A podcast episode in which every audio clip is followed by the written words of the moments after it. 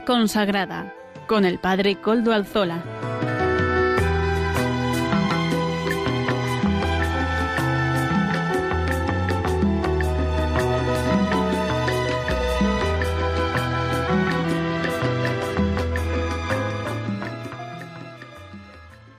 Buenas tardes, hermanos, amigos y oyentes. Hoy es jueves y son las cinco de la tarde, una hora menos en las Islas Canarias.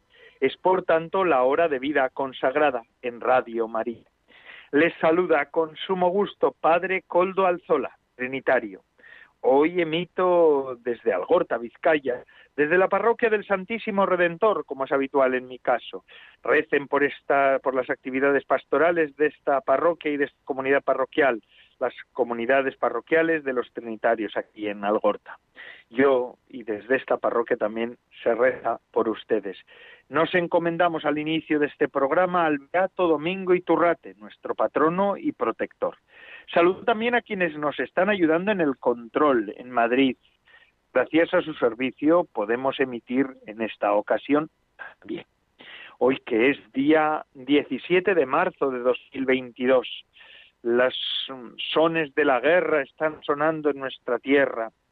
Esto es así. Fijaos, hace unos cuantos años un papa escribía estas palabras, luego digo quién es, nada se pierde con la paz, todo puede perderse con la guerra. Que los hombres vuelvan al entendimiento, que vuelvan a negociar, que negocien con buena voluntad con respeto a los derechos de cada uno y que se den cuenta de que un éxito honorable nunca está excluido cuando hay negociaciones sinceras y activas y se sentirán grandes con verdadera grandeza, si imponiendo el silencio a las voces de la pasión, ya sea colectiva o privada, y dejando a la razón su propio dominio, evitan a sus hermanos el derramamiento de sangre y la ruina de su patria. Son palabras de el Papa Pío XII el 24 de agosto de 1939 mm, ante la inminencia de la Segunda Guerra Mundial. Hoy el Papa Francisco también hace llamamientos a la paz y además el próximo 25 de marzo el Papa Francisco ha decidido realizar una consagración de Rusia y Ucrania al Sagrado Corazón de María, al Inmaculado Corazón de María, perdón.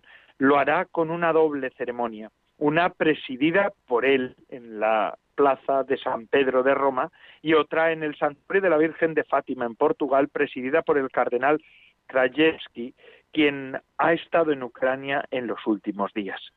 La consagración de Rusia es una de las peticiones que, según uno de los tres pastores videntes, Lucía dos Santos, se le realizó la Virgen María en 1917, cuando aún no había comenzado la Revolución rusa.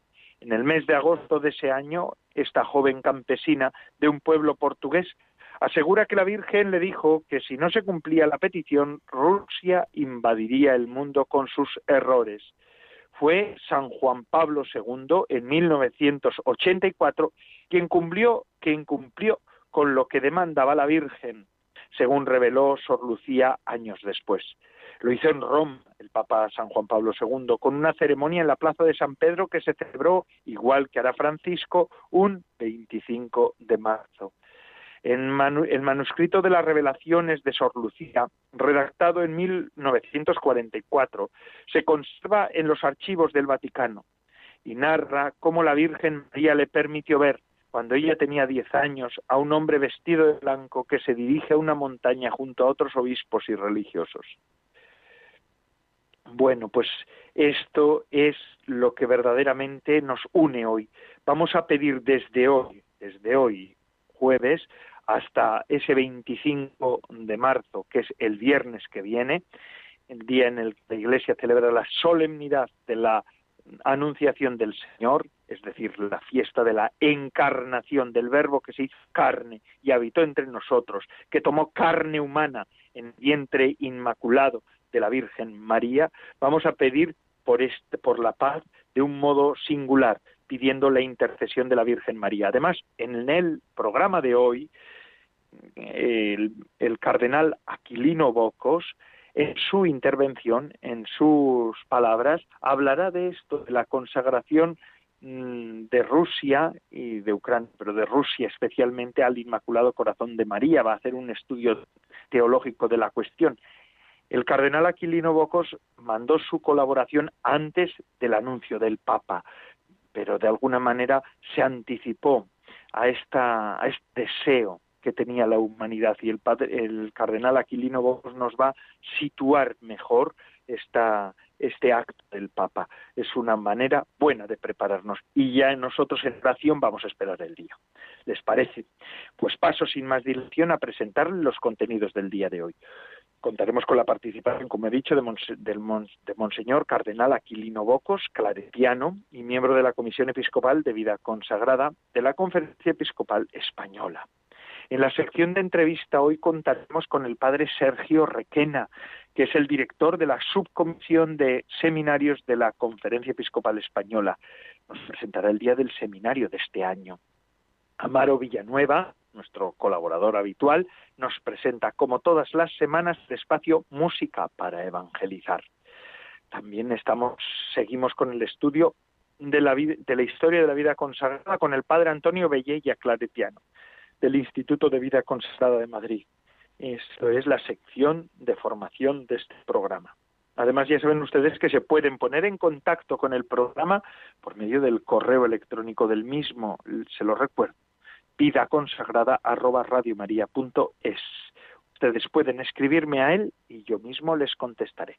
Recordarás que nos pueden escuchar por medio de los podcasts de la web ya suben nuestro, ya suben, ya nuestro lo suben desde hace mucho tiempo, pero además ahora ya saben esa aplicación que se baja al móvil, facilísima, se abre la aplicación y ahí aparecen los podcasts. Pueden poner el título del programa y allí les aparecen todos los podcasts que están subiéndonos semanalmente. Así pues, sin más dilación, comencemos con los contenidos del día de hoy y escuchamos al cardenal Aquilino Bocos Claretiano. Queridas hermanas y hermanos de vida consagrada y cuantos escucháis este programa de Radio María. Seguimos comentando el documento preparatorio del sínodo. Nuestra referencia hoy es el número 17. En su contexto se ponen de relieve dos vertientes de la revelación la experiencia comunitaria que acompaña constantemente en el camino de la evangelización y la experiencia de la acción del Espíritu que ayuda a discernir ya desde el inicio de la Iglesia. Hoy, dentro de esta experiencia comunitaria, como no podía ser de otra manera, aparece Jesús con el pueblo de los apóstoles. Pero en este número se fija la atención de modo particular en la figura de Jesús. Por eso vamos a centrar la atención en cómo anuncia el reino de Dios. Se hizo hombre en el seno de María por obra del Espíritu Santo y vive con ella y San José en familia, experimentando aquella primera forma de vida comunitaria. Al iniciar su vida pública, Jesús camina y mientras va de camino muestra su poder salvador. En la sinagoga de Nazaret leyó las palabras de Isaías, el Espíritu del Señor sobre mí, porque me ha ungido para anunciar a los pobres la buena nueva, me ha enviado a proclamar la liberación a los cautivos y dar la vista a los ciegos, para dar la libertad a los oprimidos y proclamar un año de gracia del Señor. Enrollando el volumen lo devolvió al ministro y se sentó. En la sinagoga todos los ojos estaban fijos en él. Comenzó pues a decirles, esta escritura que acabáis de oír se ha cumplido hoy. Jesús en su misión tiene muy presente que ha sido enviado por el Padre y por eso mantiene constante contacto con Él a través de la frecuente oración y que tiene que revelar a los hombres el rostro misericordioso del Padre. Jesús mira, busca, pregunta, escucha, enseña siempre está cerca, está en medio del pueblo. Acoge a los niños, cura a los enfermos, perdona a los pecadores, libera a los oprimidos, resucita a los muertos, echa a los demonios. Predica las bienaventuranzas, señala las obras de misericordia y advierte de qué seremos juzgados en el último día. Se muestra como el camino, la verdad y la vida, porque quien le ve a Él, ve al Padre. Quien le acoge a Él está en la verdad. Y quien entra en comunión con Él posee la vida eterna. No hace acepción de personas, pero tiene sus preferidos, los abandonados, los que sufren, los pecadores, los pobres, los niños. Jesús pasó por este mundo haciendo el bien. Como dice el mismo documento, Jesús con sus palabras y sus acciones ofrece la liberación del mal y la conversión a la esperanza en nombre de Dios Padre y con la fuerza del Espíritu Santo. En su camino la persona queda acogida y valorada, ve que su súplica es escuchada, que su dificultad recibe ayuda, que la disponibilidad es apreciada, que la dignidad es confirmada por la mirada de Dios y restituida al reconocimiento de la comunidad. Jesús en su caminar llama a los apóstoles y a quienes quieren que le sigan para extender el reino de la verdad, de la justicia, de la vida y de la paz. Cuando llama a otros que no aceptan su invitación a seguirle, se pone triste por la falta de correspondencia a su amor, como sucedió con el joven rico a quien amó, pero éste no quiso renunciar a su bienestar para integrarse en el grupo de los discípulos. Jesús entrega la vida por todos y a través de su amor congrega su pueblo, hace comunidad, construye la paz. Yo soy la verdad y la vida. Mi paz os dejo, mi paz os doy. Estamos en cuaresma y estamos viviendo un momento doloroso a causa de la incomprensible guerra contra Ucrania. Ambos acontecimientos nos hacen pensar en el último tramo del camino de Jesús, el que le lleva al Calvario donde consumó su amor por todos los hombres desde la cruz y con el corazón abierto, quiso reunirnos a todos y nos abrió las puertas de la salvación. En este camino de Jesús hacia el Gólgota hemos de ayudarle a levantarse, ser sus cirneos, enjugar su rostro como las piadosas mujeres y ser testigos como fueron su madre, la hermana de su madre María, la de Cleofás y María la Magdalena. Ellas, con el discípulo amado Juan, estuvieron al pie de la cruz. Pero la muerte no era la última palabra. Cristo resucitó y está vivo. Él es nuestra esperanza. Existen muchas guerras abiertas a las que se ha sumado una terrible, que no se sabe en qué acabará entre Rusia y Ucrania cuántas muertes inocentes, cuánta destrucción y sufrimiento. Quienes sufren son miembros del mismo cuerpo de Cristo y no podemos quedarnos indiferentes ante tanto dolor. Cristo sufre en los niños sin padres, en las esposas sin maridos, en los hombres que se desangran en los frentes de batalla. Jesús, con el corazón abierto, quiere vernos como hermanos que se aman, que se escuchan, se solidarizan y forman la gran familia de los hijos de Dios. Por eso, en este momento es apremiante mirar al cielo e implorar la bendición de nuestra Madre, la Madre de Jesús y Madre de todos los hombres. os propongo renovar la consagración al corazón de María, Reina de la Paz. Recordemos la imagen de Fátima y su mensaje. Sigamos orando por la conversión de Rusia y de todos los hombres. En esta fórmula de la consagración, que es a la vez una oración por la paz, uso párrafos de la consagración que hizo San Juan Pablo II en 1983.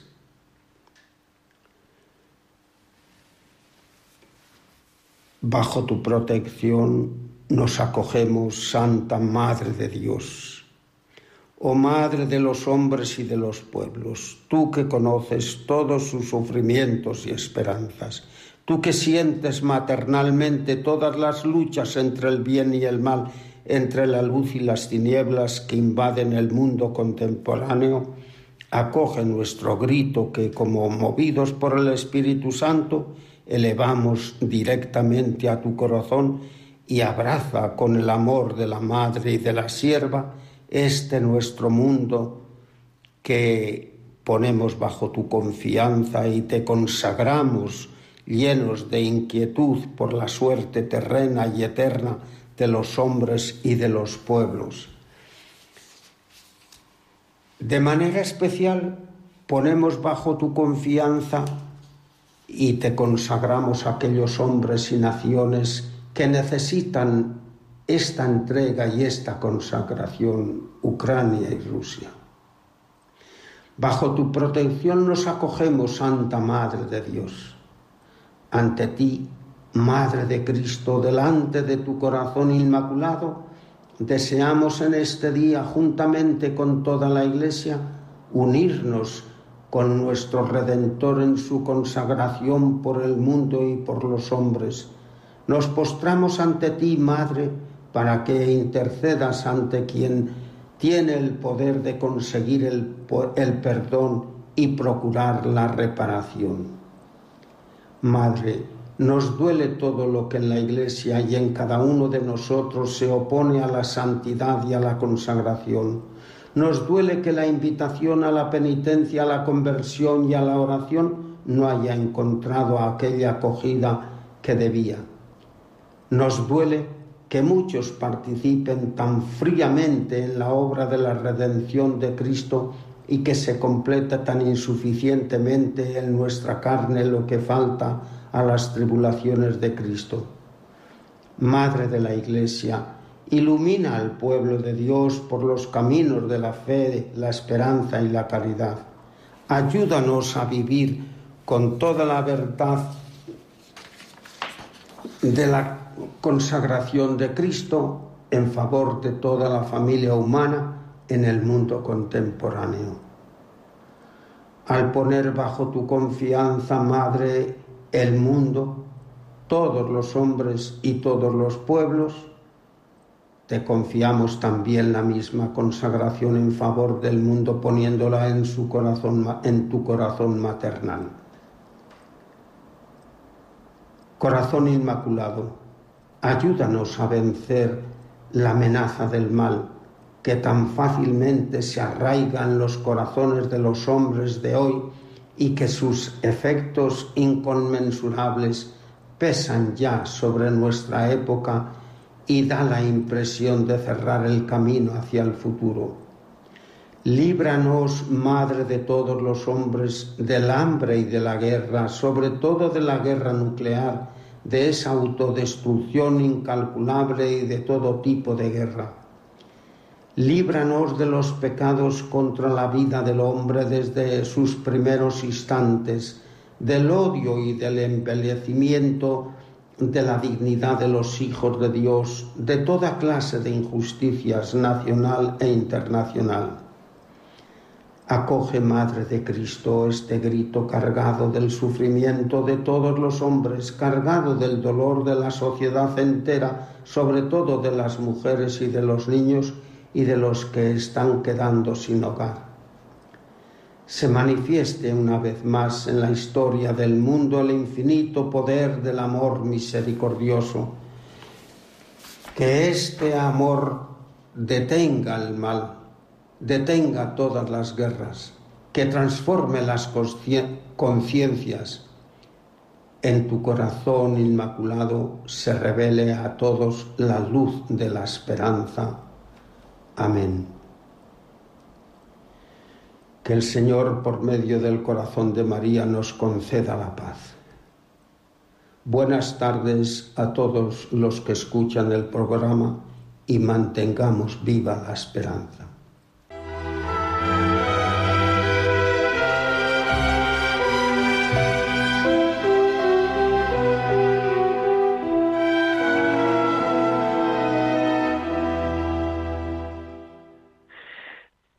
Agradecemos al cardenal Aquilino Bocos, claretiano, por sus palabras, ¿verdad? Ya les decía al comienzo del programa que esta esta intervención suya, él nos la envió al comienzo de la semana, antes de que supiera que el Papa Francisco iba a consagrar a Ucrania y a Rusia el día 25 de este mes. Seguimos rezando, es una manera ya de anticiparnos a eso que va a hacer el Papa eh, Francisco con una oración nueva, ex profeso, creada para esta ocasión. Vamos a pedir al Señor también con el Papa, con toda la Iglesia, por la paz en el mundo. Que María, la Inmaculada, María del Corazón Inmaculado, esta mujer que tenía un corazón en el que pudo entrar Dios y pudo hacer morar en ella del todo, que es sagrario de la Santísima Trinidad, María, ella interceda por la paz en el mundo, por la paz de sus hijos, que somos todos aquellos que hemos sido bautizados en Jesucristo. Y continuamos con nuestro programa del día de hoy. Ya les decía al inicio del mismo que hoy contábamos con un invitado de lujo, el padre Sergio Requena Hurtado. Eh, él es el director de la subcomisión para los seminarios de la conferencia episcopal, pero antes de llegar ahí fue bastante, tiene una trayectoria larga, ¿verdad? Me ha llamado mucho la atención en unas pequeñas notas que él mismo nos ha ofrecido eh, que antes de entrar en el seminario dice que tuvo distintos trabajos, hasta empleado de un videoclub. Buenas tardes, padre Sergio. Buenas tardes, Coldo. Buenas tardes a todos. Esto es interesante porque eso es un trabajo que ya no hay. A los jóvenes actuales, ya los seminaristas con los que se encuentra, ya tendrá que explicarles que es un videoclub, ¿verdad? Porque eso no lo conocen. Bueno, en su momento también fue una absoluta novedad, ¿no? Como otras han ido apareciendo después. Por eso digo que fue una novedad, pero que ha durado muy poquito tiempo, porque ahora ya, ya han desaparecido ese tipo de tiendas, entonces tuvieron mucho trabajo. Pero bueno, es eh, sacerdote desde hace 27 años de la Archidiócesis de Valencia, aunque también estuvo colaborando cuatro años en la diócesis de Ibiza. Le digo, mm, padre Sergio, que ahora actualmente el obispo de Ibiza es también colaborador de nuestro de nuestro programa. Así que él nos explicó el otro día en una entrevista que tuvimos eh, cuál es la complejidad de su diócesis cómo es la diócesis una diócesis pequeña decía él pero una diócesis entrañable. Así que usted también estuvo colaborando por allá. Pues estuve en Ibiza y además he coincidido en el seminario con don Vicente Rivas obispo de Ibiza eso es, porque ha sido usted formador del Seminario de Valencia también y ahora, ahora como decía, director de la subcomisión para los seminarios de la, de la Conferencia Episcopal Española. Y le hemos invitado en esta ocasión porque el día 19 de marzo, es decir, este viernes, este sábado y en, los, en las comunidades autónomas en las que no es festivo el día 20 de marzo, celebramos el Día del Seminario con el lema Sacerdotes al servicio de una iglesia en camino este lema suena a, la preparación del sínodo que nos tiene nos ha impulsado el Papa Francisco, ¿verdad? Bueno, la Iglesia nos invita, nos llama, nos pide cada año, pues que tengamos en el corazón al seminario, que es la institución donde se forman los futuros pastores de nuestra Iglesia en España. Y este año, en el contexto del, del sínodo de los obispos, pues en el que nuevamente se nos invita a caminar juntos, pues ponemos el, centro de atención en esa preparación que tienen que llevar los, los feministas de hoy, sacerdotes del mañana, pues para caminar junto con la Iglesia, con el mundo y con las distintas circunstancias en las que nos toca vivir. Claro, son jóvenes, ¿verdad? Nacidos ya en torno al año 2000, muchos de ellos que se están preparando para ser sacerdotes del día de mañana, seminaristas. En, el, en España tenemos la realidad también en algunas diócesis de tener seminarios menores. Eh, ¿Cuál es la finalidad de un seminario menor? ¿Por qué se crean esas estructuras o la Iglesia ha creado esas estructuras de los seminarios menores? Bueno, la Iglesia creyó necesario, eh, la, vio muy importante acompañar al germen de la vocación, que muchos niños y adolescentes pues ya se descubre pues para confirmar y ayudarles también a discernir si esa es la voluntad de Dios. Esa es la finalidad del, del seminario menor. El paso al seminario mayor ya supone otro, otra profundización en la llamada. Así es. En el seminario mayor, ¿qué es lo que se hace? Bueno, esa es la pregunta que hace muchas veces a los seminaristas. ¿Vosotros qué hacéis allí? Bueno, en el seminario mayor se vive en comunidad, con todo lo que eso significa, pues se reza juntos, se va a clase juntos y se tienen distintas actividades en las que viviendo en comunidad pues se preparan a servir a, a las distintas comunidades que tendrán el día de mañana. En la convivencia pues van preparando su corazón de pastor y también se acostumbran ¿no? a acoger a los demás pues como, como son y a descubrir pues esa riqueza que se da en la Iglesia y en el mundo entero de, la diversidad de cualidades, de carismas, pues, pues como un don que el Señor nos hace a todos y que es importante reconocer y tener experiencia de él.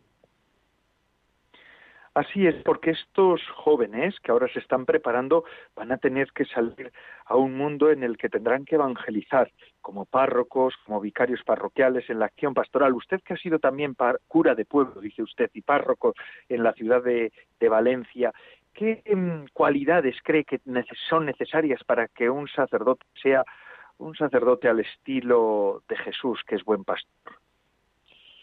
Bueno, pues tiene que ser alguien capaz de reproducir en su vida pues esos mismos gestos y signos de los que hacía gana la persona de Jesús. Entre otros, era salir al paso, al encuentro de las personas en sus diversas circunstancias, en momentos que a veces pueden ser difíciles y complicados y en otros en los que la alegría inunda su corazón.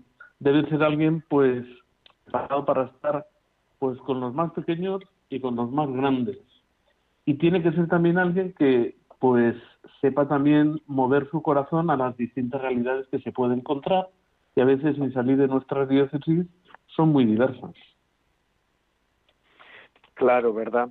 Yo que también, Padre Sergio, yo también, aun siendo religioso, no soy sacerdote diocesano, pero, y hoy estamos celebrando el seminario diocesano, pero el día del seminario diocesano, vamos, vamos a celebrarlo este fin de semana, pero que yo soy sacerdote diocesano, pero, eh, sacerdote religioso, pero eh, estoy eh, también de párroco.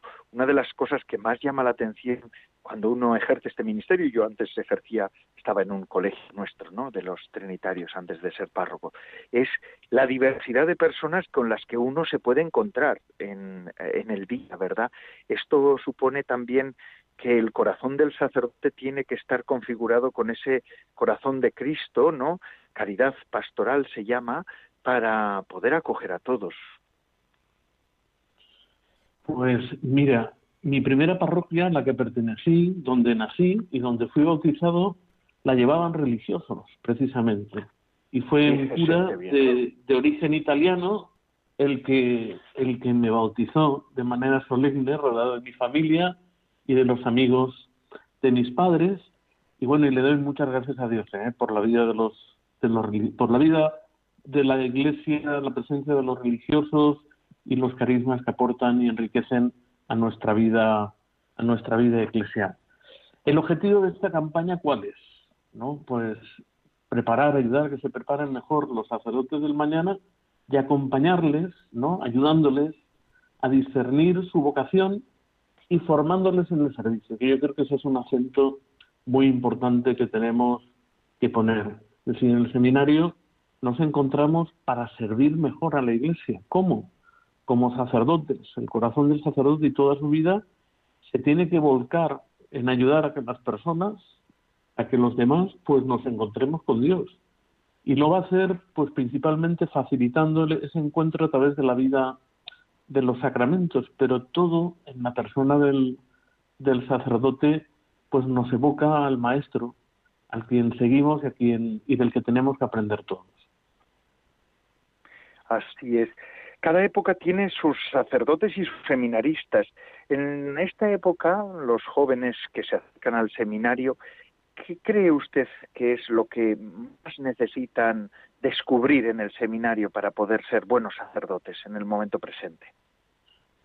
Bueno, yo creo que lo que acerca a los jóvenes al seminario es una inquietud, eh, un presentimiento, una experiencia, a veces la ayuda de, amigos y compañeros de algún sacerdote, pues que, que, les pregunta que con sus cualidades, si piensan que no puede el Señor estar llamándoles a ser sacerdotes, los jóvenes de hoy yo creo que buscan lo que han buscado los jóvenes de todos los tiempos, pues buscan la felicidad. Y desde nuestra fe, desde lo que hemos experimentado en nuestra vida, reconocemos que esa felicidad solo la podemos obtener desde el aceptar ¿no? y vivir en nuestra vida la vocación a la que Dios nos llama a cada uno de nosotros, que es a la santidad, como la reconocemos en nuestro bautismo, pero es luego, de alguna manera, en el transcurso de nuestro camino, donde se va concretando. Y el seminario, que acoge a jóvenes inquietos, que sienten en su corazón que el Señor puede estar llamándoles, pues les tiene que prestar todos los instrumentos para que puedan hacer ese discernimiento. Es cada uno de los jóvenes que allí se encuentra el que tiene que hacer ese descubrimiento. Y la Iglesia lo confirma, o no, o, le puede decir que es en nuestro camino, pues para que el día de mañana pueda ser en medio de la gente, pues otro Cristo. Qué hermoso, qué hermoso. El tiempo de pandemia habrá sido complicado hacer a veces el pastoral vocacional porque claro, no se podían hacer encuentros, se tenían que reducir también las visitas, las actividades. Eh, pero a pesar de todo sigue habiendo seminaristas en España que quieren seguir formándose para ser sacerdotes del futuro. ¿Es así, Bien. Sergio? Sí, ha sido un poco complicado en este tiempo de pandemia, pues sobre todo desde luego en los momentos de confinamiento o restricciones más fuertes, ha sido complicado acompañar a los jóvenes, eh, estar cerca de ellos en ese discernimiento, en esa búsqueda, en esa ayuda para dar el primer paso, seguir o no ir al seminario, pero yo creo que lo que no han faltado y, desde luego ha ayudado a aquellos que, que tienen esa inquietud del sacerdote en su vida, pues el, el testimonio de tantos hermanos y hermanas nuestros que, han sido capaces de arriesgar la vida por los demás o incluso han llegado a darla, no solo sacerdotes. Es decir, hay otra manera de vivir en la que lo más importante no es el tener, sino el ser. Y ese ser para los demás. Y ese para los demás significa amarlos en todas circunstancias, también en las más difíciles y complicadas. Con lo cual, te respondo, una dificultad por un lado, pero por otro, un hermoso testimonio que estoy seguro pues que ha iluminado a muchos jóvenes que se han acercado al seminario. Y ahora actualmente hay seminaristas en muchas diócesis de España, en casi todas, que se siguen formando. Así que hay que rezar por ellos, ¿verdad? Hay que también ayudarles económicamente, porque también tienen sus gastos, claro, los seminarios. Y hay que rezar, ayudar económicamente y sobre todo mantener como eh, viva esa llama de la cultura vocacional dentro de nuestra iglesia de nuestras pastorales. Y eso es tarea de todos, creo yo. Bueno, hay una máxima que la iglesia intenta vivir con la ayuda de todos y es que ninguna vocación se pierda por falta de medios. Entonces, bueno, pues habrá seminaristas que tengan más posibilidades y también los habrá que tengan menos. Y hay mejores medios o peores. Intentamos, pues en la medida de lo posible, que sea una ayuda para todos con los mejores medios a nuestro alcance. Hoy, gracias a Dios, yo creo que nuestros seminarios están muy bien dotados, pues en cuanto a edificio, en cuanto a realidades ¿no? que se necesitan en el proceso de la, de la formación, pero sigue siendo importante pues la ayuda de todos, porque la mayor parte de los seminarios se sustentan de la colecta de este día y los, las otras cosas que tienen, pues ellas son menores o complementarios. O sea, yo animo a todos los que nos están escuchando a que colaboren en la colecta de este día de seminario, a que tengan el seminario en su corazón, a que recen por las vocaciones, a que siga siendo posible, pues, en la Iglesia descubrir ese rostro de Cristo a través de la figura de los sacerdotes que tienen nombres y apellidos, con una historia que a veces nos es muy familiar. Es un momento también para dar gracias por todos los sacerdotes que nos han acompañado en la vida, por los que todavía están y por los que se fueron. Yo creo que un seminarista eh, es en el fondo una historia, es una acción de gracias en la que de repente pues siente que en su vida el Señor ha depositado un don muy grande en sus manos y que todo lo que haga tiene que ser respuesta a lo que ha recibido, ¿no? Un don inmerecido que se da también de manera generosa a los demás. Qué bueno. Padre Sergio Requena Hurtado, que es actualmente el director de la subcomisión para los seminarios de la Conferencia Episcopal Española. Muchísimas gracias por habernos dedicado este tiempo de su día, en estos días previos a la jornada, que supongo que serán un poco frenéticos en, el, en la subcomisión, con trabajo, con llamadas, así que nos ha hecho ahí un espacio para poder con este programa de vida consagrada. Le aseguramos nuestra oración y también nuestra ayuda económica siempre que es en nuestras posibilidades, ¿verdad? Gracias de verdad, de corazón, por haber atendido nuestra llamada, Padre Sergio. Muchas gracias a vosotros y a todos los que nos están escuchando. Eso es, y que feliz día del seminario, feliz día para usted también, para usted es su día, ¿no?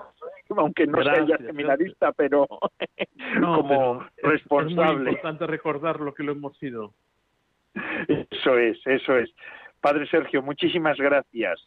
Y ahora seguimos con nuestro programa de vida consagrada. Vamos a pasar ahora a música para evangelizar que nos ofrece Amaro Villanueva, nuestro colaborador.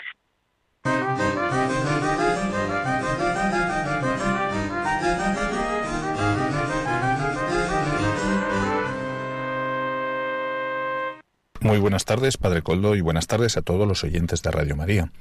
Hoy en la sección de música para evangelizar escuchamos la canción de Cristóbal Fones, Despiértame. Adelante.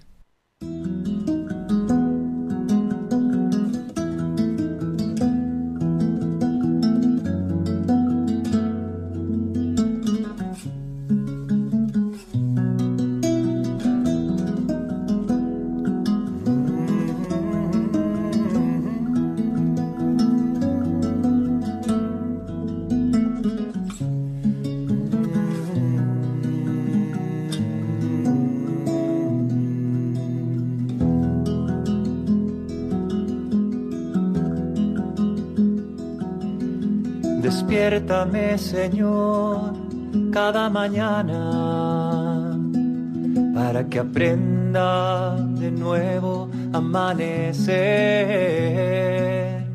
Despiértame, Señor, pon tu mirada en mi corazón para que en todo hoy te pueda encontrar y alabar. Despiértame, Señor, cada mañana para que aprenda de nuevo amanecer. Despiértame, Señor, pon tu mirada en mi corazón para que en todo hoy te pueda encontrar y alabar, encontrar y alabar.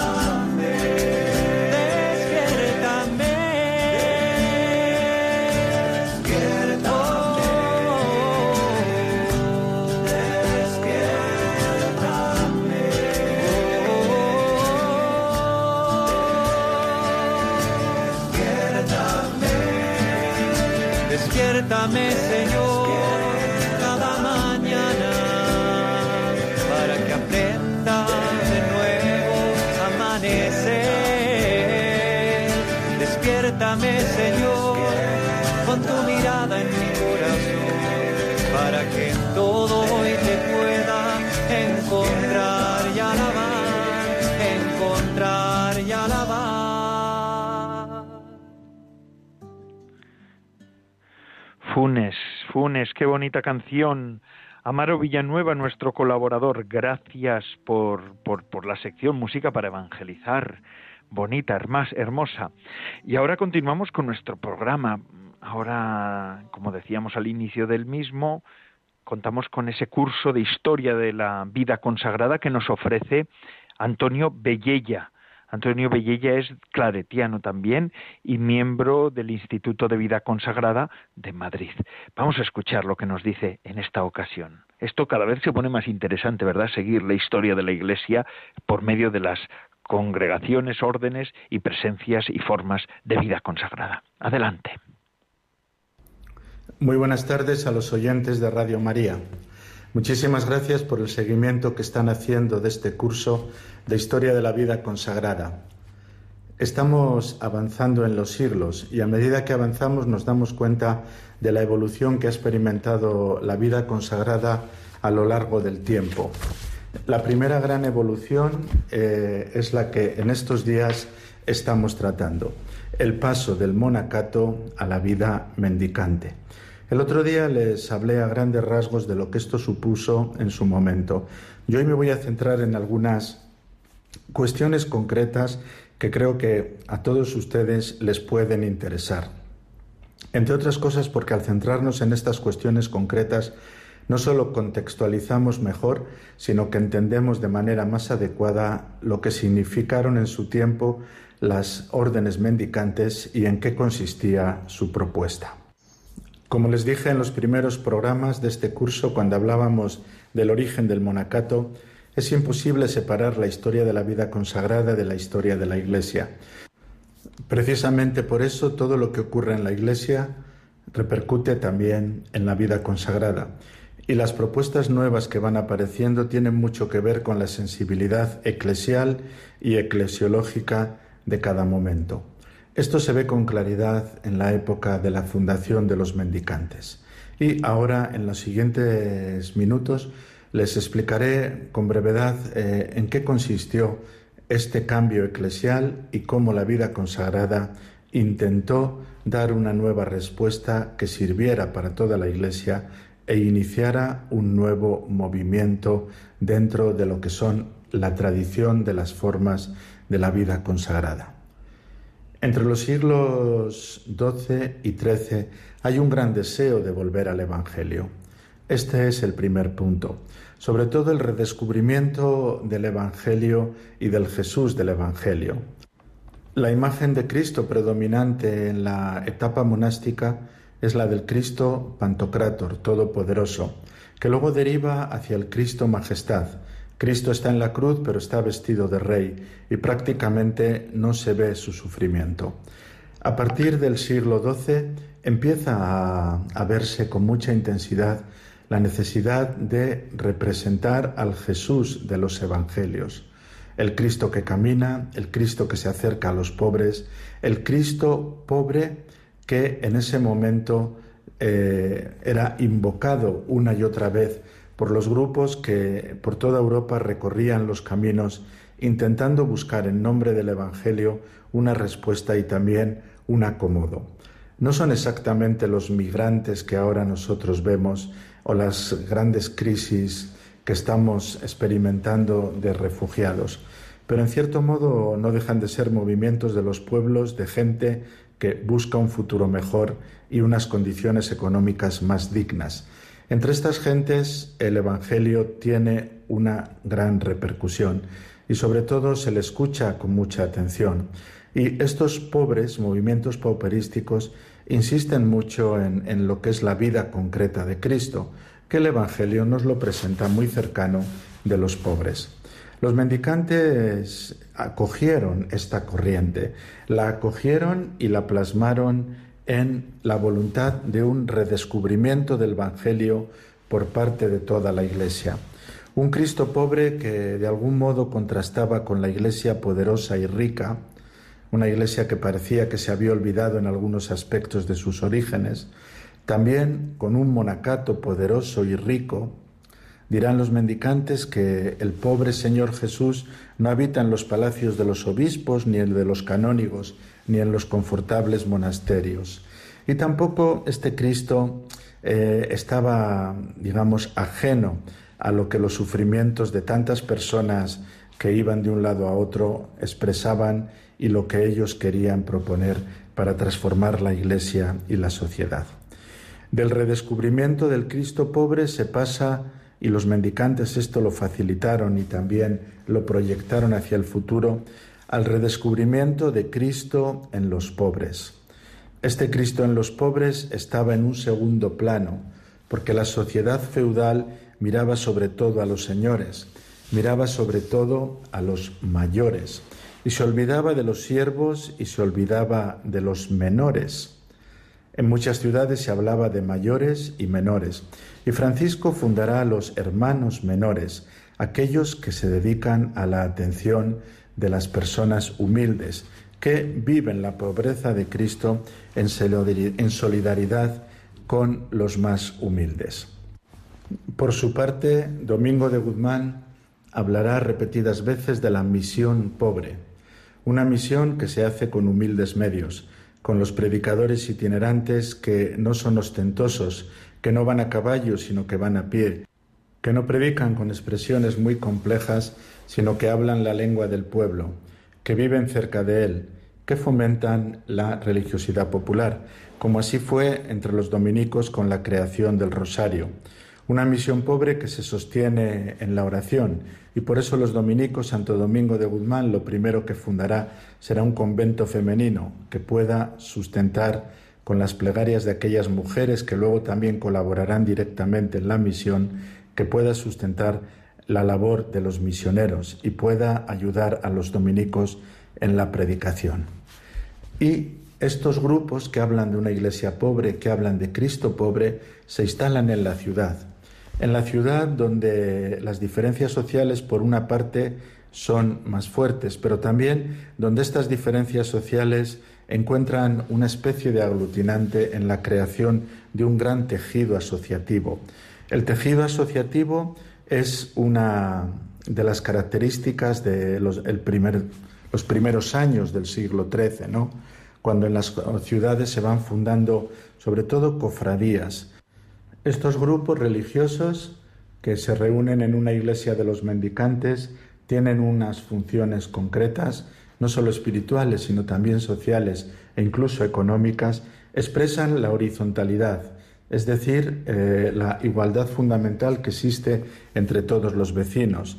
Y esta relación ayuda a limar las tensiones sociales que producían, sin duda alguna, las diferencias económicas que no desaparecieron nunca.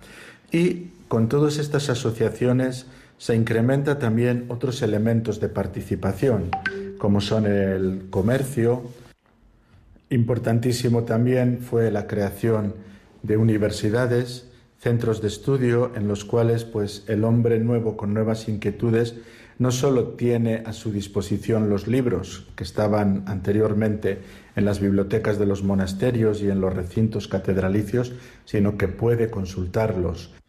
En las aulas de las nuevas universidades se expresan ideas distintas y así se crean las escuelas de pensamiento. Estamos pues en una época muy interesante. Parecía que en lo que se refiere a la vida consagrada no era suficiente con reformar el monacato anterior. Era necesario en esta nueva sociedad, con esta nueva inquietud, generar nuevas realidades de tipo religioso, dar a la vida consagrada otro aspecto. Los mendicantes así lo hicieron y sintonizaron también con el espíritu de su época que muy pronto se difundieron, hasta el punto que en los primeros años del siglo XIII y ya un poquito entrados en las tres primeras décadas, los monjes tuvieron miedo de desaparecer, pero gracias a Dios no desaparecieron, sino que la novedad se juntó a la tradición y enriquecieron entre monjes y mendicantes la ya larga andadura de la vida consagrada en la Iglesia. Muchas gracias.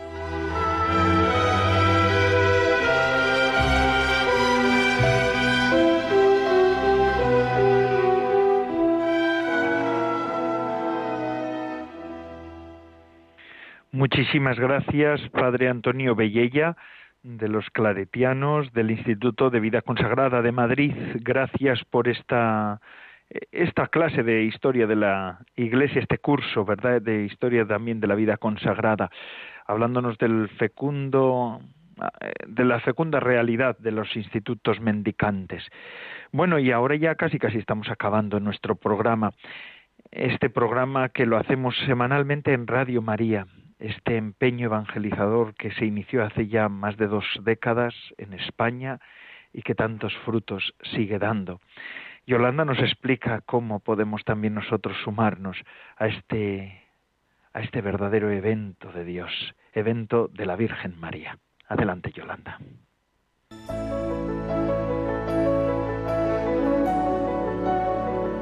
Un año más, el Señor nos concede este tiempo de cuaresma para acompañar a Jesús en su camino hacia la Pascua, intensificando lo que nos une a Él y a los hermanos a través de la oración y la caridad, y privándonos de lo superfluo y de todo lo que nos separa de Dios a través del ayuno y el sacrificio.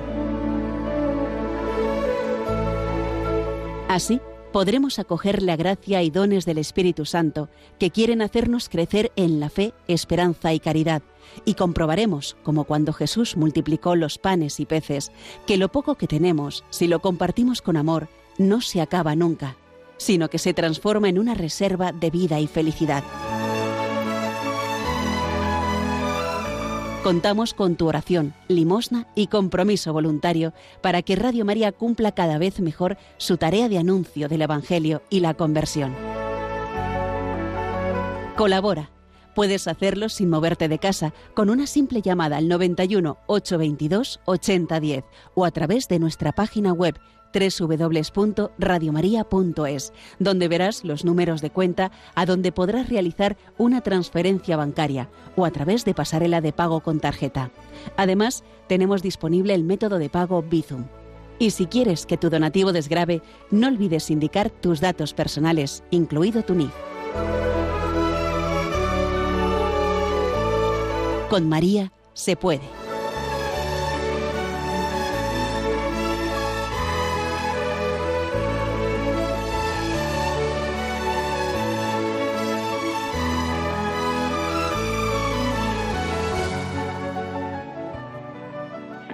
Claro que con María sí se puede, ciertamente se puede.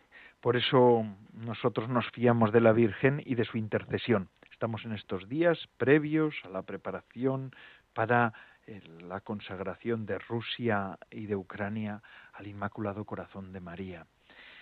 Y con estas palabras últimas de, de, esta invitación de Radio María y también con la invitación mía personal y de toda la Iglesia a que recemos por la paz en el mundo.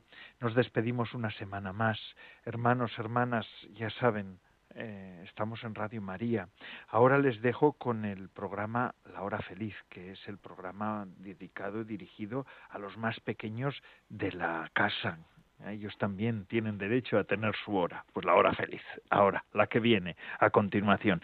Y ya saben además que Radio María sigue emitiendo las 24 horas, es una buena compañía para todos nosotros. Además, en este tiempo de cuaresma eh, es también una compañía de formación, de oración, de seguir adelante, de poder profundizar, de podernos preparar bien para la Pascua, que es de lo que se trata. Cuaresma santa y fructífera cuaresma para todos ustedes. Se despide de todos ustedes, Padre Coldo Alzola, Trinitario recen por mí. Yo lo hago por ustedes.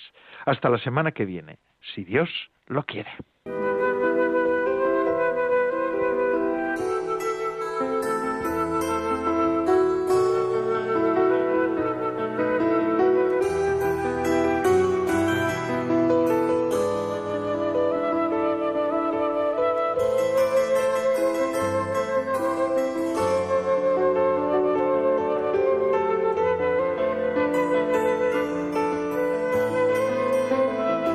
Consagrada con el Padre Coldo Alzola.